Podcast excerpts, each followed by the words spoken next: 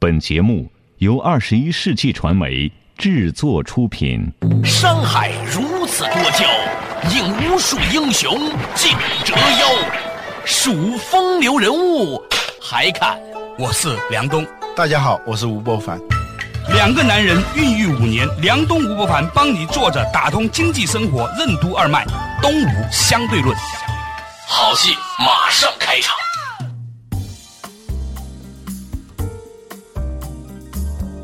坐着打通经济生活任督二脉，大家好，欢迎收听东吴相对论，我是梁东，对面的依然是二十一世纪商业评论发现人吴伯凡，老吴你好，大家好。哎，在这之前呢，我们谈到了一个话题，就老吴呢弄了一本很厚的书，叫做《反脆弱》，里面呢有很多的例子，结果呢。因为我也没看过这本书嘛，所以呢，我很容易的把它浓缩成了“反者道之用”啊，或者呢，浓缩成了“想要小而安，三分饥与寒”。就大概讲什么呢？这本书在我理解呢，它讲的是说，生命机体有一种能力，对于适当的、轻微的或者某个恰当的分量的这种伤害呢，它有一种应激性，越伤害呢越强大。最后呢，因为这种外界的伤害，把自己变成是一个越来越强健的、具有更强免疫力的这么个机体。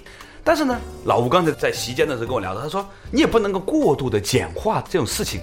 嗯，我们的思维就是看一本书嘛，像达尔文的《物种起源》三大卷，对，我们就概括成“物竞天择，适者生存”八个字。啊，就是不管是什么思想，我们就用几个字把它给概括出来。对，实际上一个思想不在于一个结论，而是就像爱因斯坦那个故事，就是小板凳那个故事，他坐那个小板凳。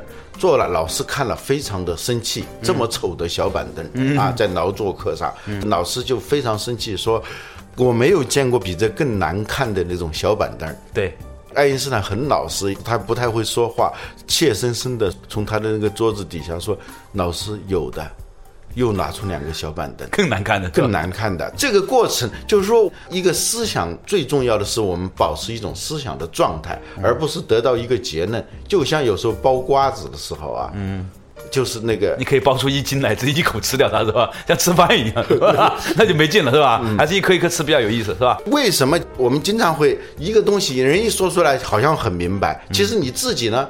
我们就没有一个生产力，我们的思想的生产力没有，人家他就能够把一些看似很简单的东西，把它体系化以后，他揭示的东西远比你这一句话里头深刻的多。对，就像一个城市，你通过一个城市看一个照片的话，你也觉得你认识了一个城市，实际上你北京。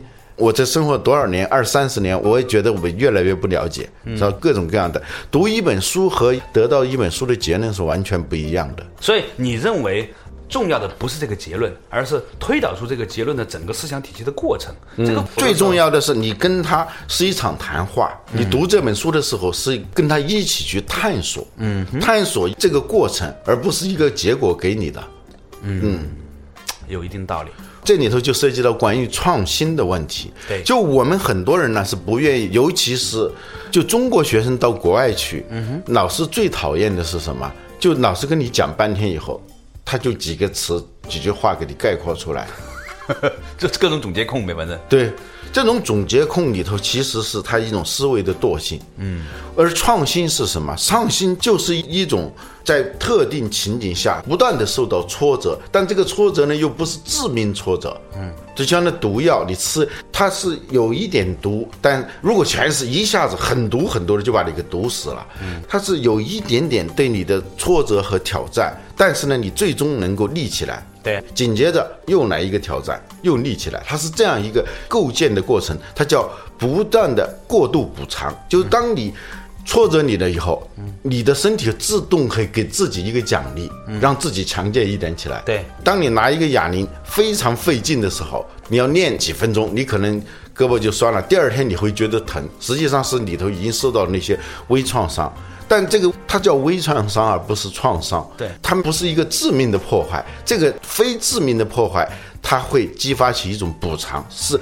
机体自我补偿，对，让自己强大，对啊，这样呢，紧接着再来。所以他认为一切创新都是通过不断的接受这种创伤，然后最后形成一个强大的自我补偿的状态。这个事情呢，容我从我的角度看这个事情啊，嗯，他这话没说错，但是呢，他有一个条件是隐含了，没有讲出来的。嗯，任何的生命体啊，它处在不同的阶段，就是说。有些时候呢，当我们处在一个比较年轻的生命体，就是我们的生命能量处在初期的时候，它有一种越挫越勇的状态，我们称之叫生发状态。嗯，但是它这个生命内在的这个生命能量已经去到晚期的时候，你就不能这么错害它了。嗯，就像年轻的小孩儿，你给他一些批评，有一些挫折教育，他是好的，甚至给他摔一摔跤，他就学习了，他就可以长大。但老头儿了，都九十多岁了，咔，你弄在趴折那儿了，所以呢。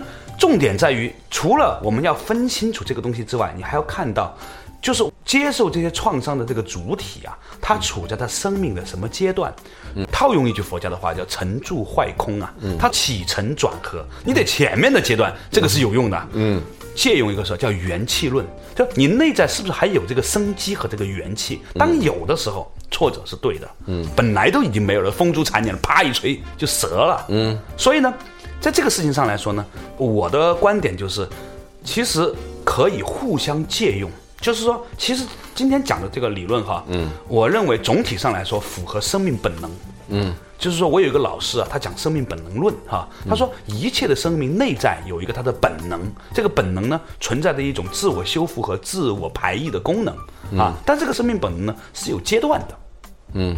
当然，这种反脆弱性它是无处不在的。对，在在作者看来啊，在很多地方，比如说啊，他说用来研究爱情也可以。对，为什么会有那种痴迷的爱？对，你知道吗？就这个，因为没得到是吧？他是不断的受挫啊，错了以后，他形成一种反脆弱性。对。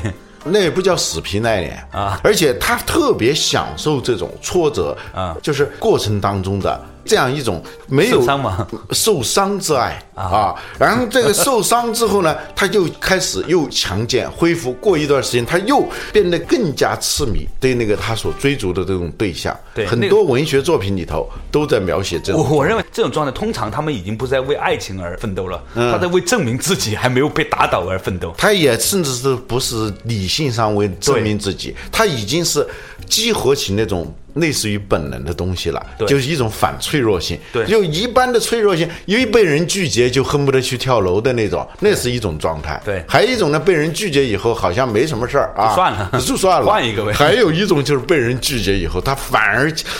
越挫越勇啊！发起他的那种内在的那种想追求、想这个控制、占有，对，他就不断的，这是一种痴迷的状态。《追忆似水年华》里头就写这种让你觉得不可思议的那种爱情。嗯，这里头当然我们不说的那么远，有一个产品，我发现它有这个特点。有个什么样的产品，有什么样的特点呢？稍事休息，马上继续回来。作者打通经济生活任督二脉，东吴相对论。拥有恒久吸引力的伟大品牌，为什么都是以折腾用户见长的品牌？折腾用户的过程，为什么也是培养用户反脆弱性和品牌粘性的过程？发烧友为什么都是反脆弱性比较强的人？反脆弱性比较强的人，为什么往往会在爱情中饱受摧残？欢迎收听《东吴相对论》，本期话题：越挫越勇之下期。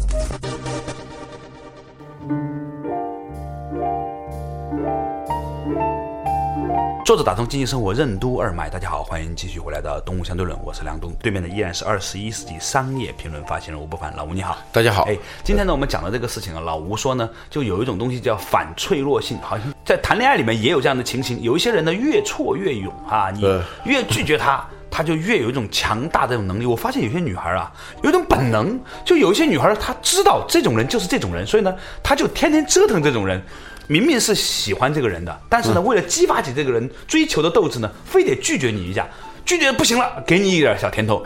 又激起来之后又那个，他不是致命的拒绝，不是致命的挫伤，最后你知道他在培植一种什么东西吗？啊，他就像养花一样的，往里头浇一种特殊的水，是一种特殊的肥，他要欣赏他的魅力激活起来的是一个怎样神话般的爱情，一个人是如何那样疯掉一样的追他的，对对，他很享受这个过程。对，有些女青年很变态的，她就知道对哪一种人可以用这种方法，所以就是如果你是这样一个男青年的话，你千万不能让女青年发现，否则的话。他就知道，本来都早就应该被你追到手的了，就觉得哎，你这个人还有这能力，行，玩玩就玩玩，是吧？就天天折腾你一下。所以呢，就是有一种人，就是在爱情里面总是以悲壮的情形处在这种状态里面，根本跟这个女孩没关系。其实你就是这么一个人，只不过那个女孩比较聪明，迅速发现了你的人生特点，对就是反脆弱性比较强的人，注定在爱情当中饱受摧残，因为你对面的那个女孩子很清楚的知道，摧残你才会让你表达的更好。才让你盛大绽放啊！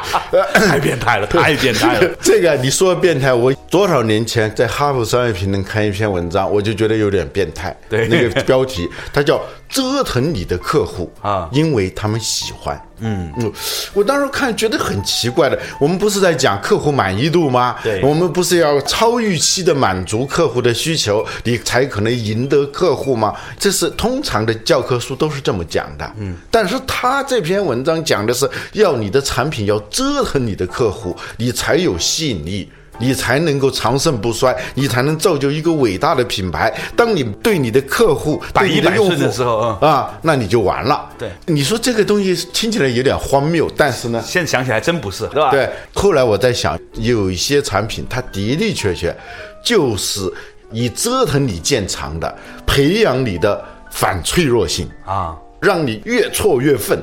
你看啊，这个偶尔给你点甜头啊。当你上钩之后，啪，又给你迎头痛击。对对，哎呀，无上心法，无上心法。对，这个世界上有两种摩托，一种叫本田摩托，一种叫哈雷摩托。对本田摩托呢，它基本上是强调这个性价比啊强调这个性能的稳定性。怎么让你舒服怎么来。啊，它有点有人比喻成像自己的一个配偶啊一个多年的有亲情的配偶，像太太一样，或者像丈夫一样，对啊，它很可靠。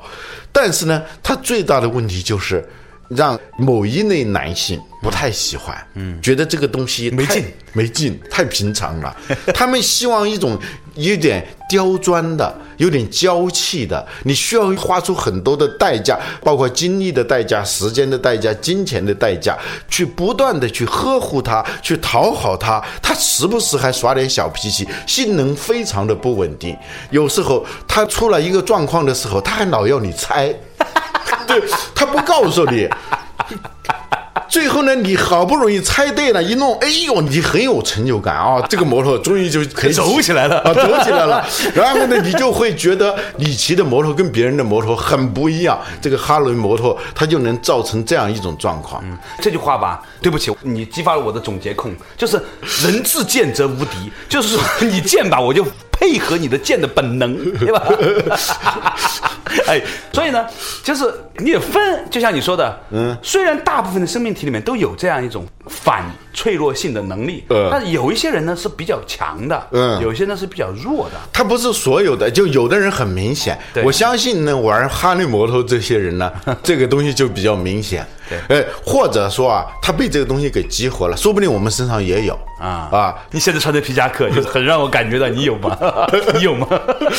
其实你往宽泛说，发烧友都是这样的人。嗯，就各种发烧友，嗯，不管是摩托车的发烧友，还是音响的发烧友。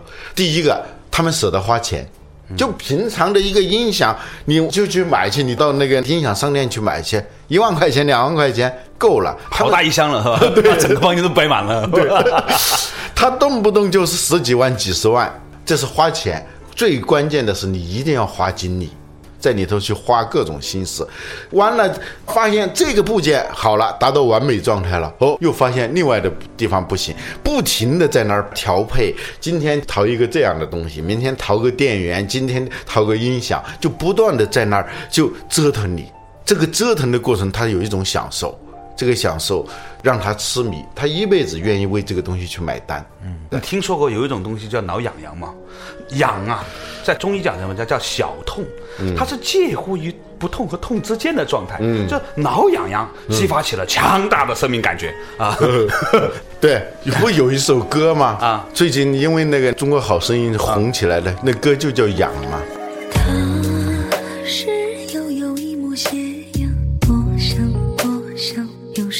的心上她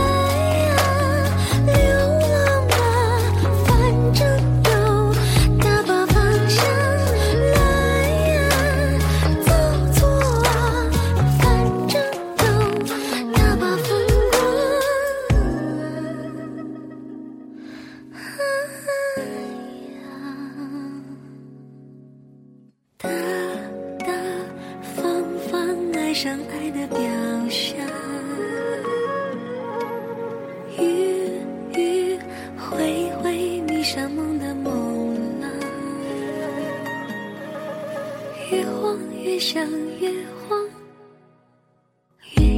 越骚越它叫什么？越痒越骚，越骚越痒。对，所以你认真想想，把痒定义为小痛这事儿，还真是挺高级的一件事情。对，本质上来说，从神经生物学里上也是这样的，就是说。为什么人会痒呢？我曾经采访过一个神经科学家，这个人呢叫王维公，好像是啊。王老师呢就跟我说过，他说人之所以会痒，就是说其实是我们的神经里面有很多的这个像同轴电缆一样的，最细的那根线呢，如果缺氧的话呢，它就会痒。但是呢，还没有到严重的。如果再严重的话，就会痛。痛完，如果你再不理它的话呢，它就会麻，然后最后呢，就一点感觉都没有了啊。它是这样一个次第的过程。嗯。所以呢，痒是最轻微的伤害。嗯。所以。他说呢，实际上呢，如果从这个序列来看，你就明白为什么有一些人他伤口在长好了以后，刚开始是痛嘛，那个伤口被你已经打坏了嘛，后来在长好的过程里面会痒，它其实呢是从麻木到痛，然后到痒这么一个慢慢恢复的过程。一般伤口恢复的时候，它都会痒嘛？对呀，其实是减半的痛，对，零点五折痛，它是打折的，打折的痛，打五折的痛，打五折的痛。其实好多发烧友啊，他们玩的东西其实都是某种痒。都能够不断的让他们心里头痒痒，时不时的要痒痒，所以时不时的需要去呵护。关键就在于这种折腾的过程当中啊，就把某种感觉给调动起来。比如说，我听一个玩音响的人说，他有这个本事，嗯，就是你随便拿某某人，嗯啊，卡拉扬也好，不管是谁，哪一年的版本，他到你家里来，你就随便放。他一听就知道是哪一年的版本，他当然知道是谁指挥的，这个不用说了，就哪一年的你换，他就跟你说，我真试过他，哎，他都能说出来，都说的是对的。你说他这个东西里头，他能够把他的某种能力，你叫我们要有这种分别能力，那是完全是不可能的事情。为耳熟为耳，你要像小郭说哪一年的动物相对论，他也能给你挑出来。上次就你，马上继续回来，坐着打通经济生活任督二脉，动物相对论。为什么说在古代社会人人都是发烧友？在偶然性和随机性都大大减少的现代社会，被折腾为什么是一种用户需求？通过障碍设计营造的产品体验，为什么反而能持续锁定消费者？过度的风险防范为什么是加速企业老化的一种方式？欢迎继续收听《东吴相对论》，本期话题：越挫越勇之下期。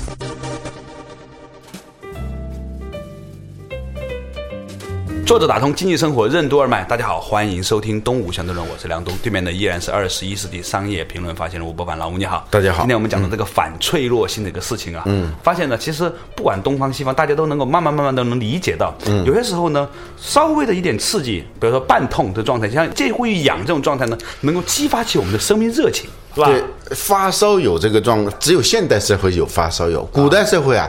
其实人人都是发烧友，对，那个时候不叫发烧友，叫把式，嗯，车把式。啊，什么干活的，什么都各种各样的把式，甚至娱乐，比戏把式他也有，车把式他也有，把式就是那种对某一份工作干某一件事情，他能够对他所从事的那个东西有一种极度敏感、极度精纯的那种把握的人啊，这叫把式。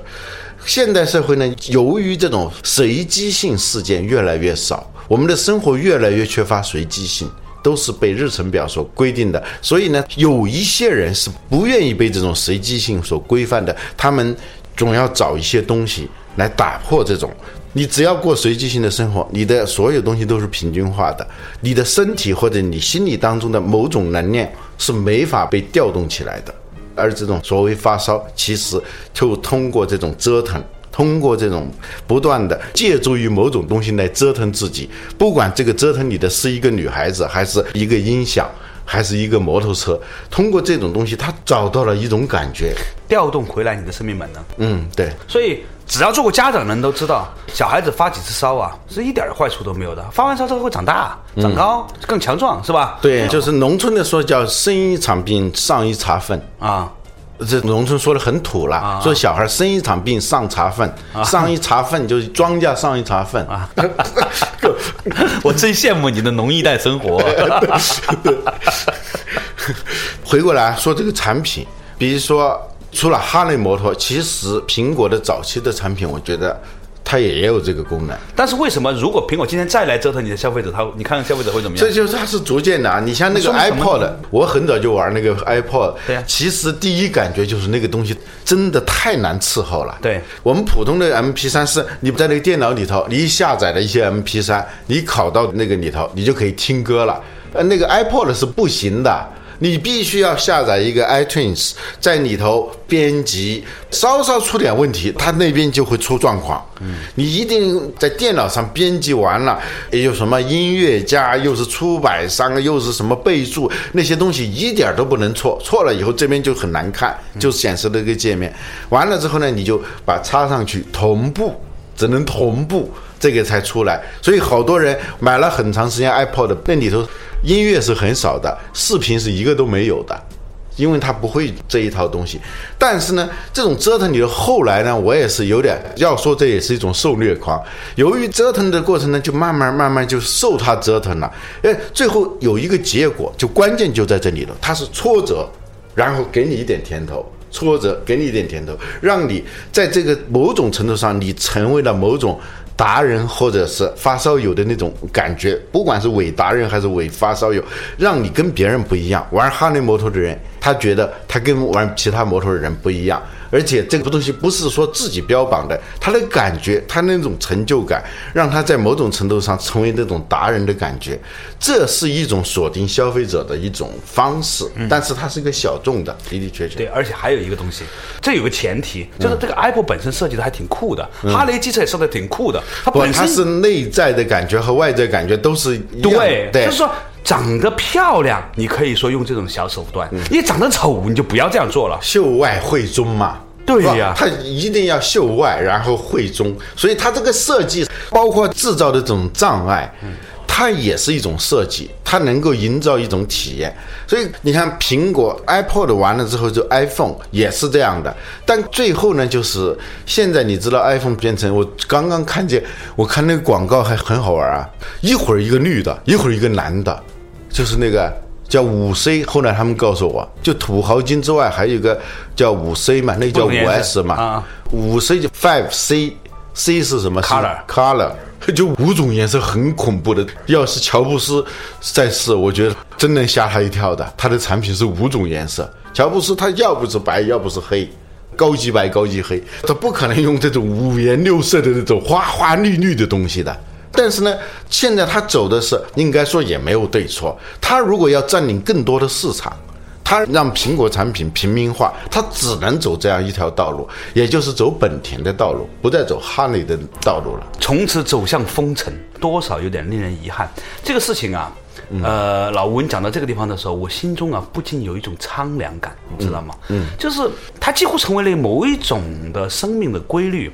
有一些东西，它年轻的时候它非常好，所以它有资格去做这样的一种小调动，对于这种刺激有这种小反抗，是吧？但是呢，随着生命的演化，到后来呢，他就不能这样了。让我想起了杨东平讲的那个城市季风是一样的。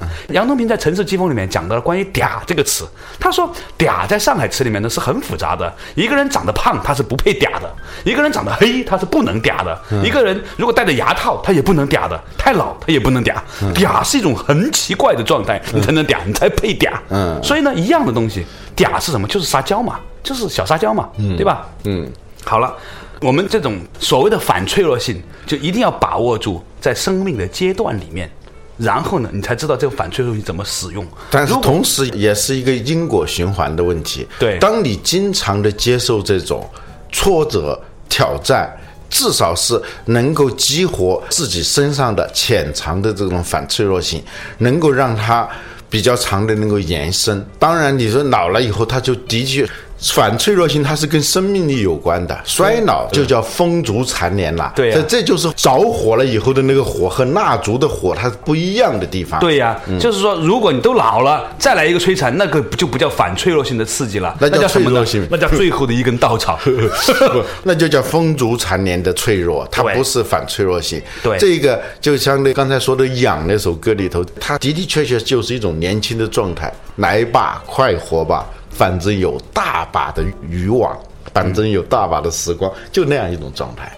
一个组织，如果你要是能够要不那么快的衰老下去的话，你应该时刻要留意，你的好多所谓的风险防范，实际上是一种快速老化的一种方式而已。嗯有意思。嗯我希望有朝一日，如果我们这节目能做到六十岁的时候，我们把这些话题再重新讲一遍，看看有什么不一样。好了，感谢大家收听今天的《动物相对论》，我们下一期同一时间再见。